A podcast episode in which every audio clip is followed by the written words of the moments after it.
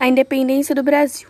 A independência do Brasil aconteceu em 1822, tendo como grande marco o Grito da Independência, que foi realizado por Pedro de Alcântara, Dom Pedro I, durante o primeiro reinado, às margens do rio Ipiranga, no dia 7 de setembro de 1822.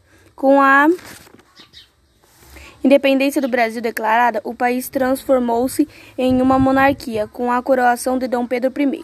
Em 1808, Dom Pedro V e a família real portuguesa mudaram-se para o Rio de Janeiro.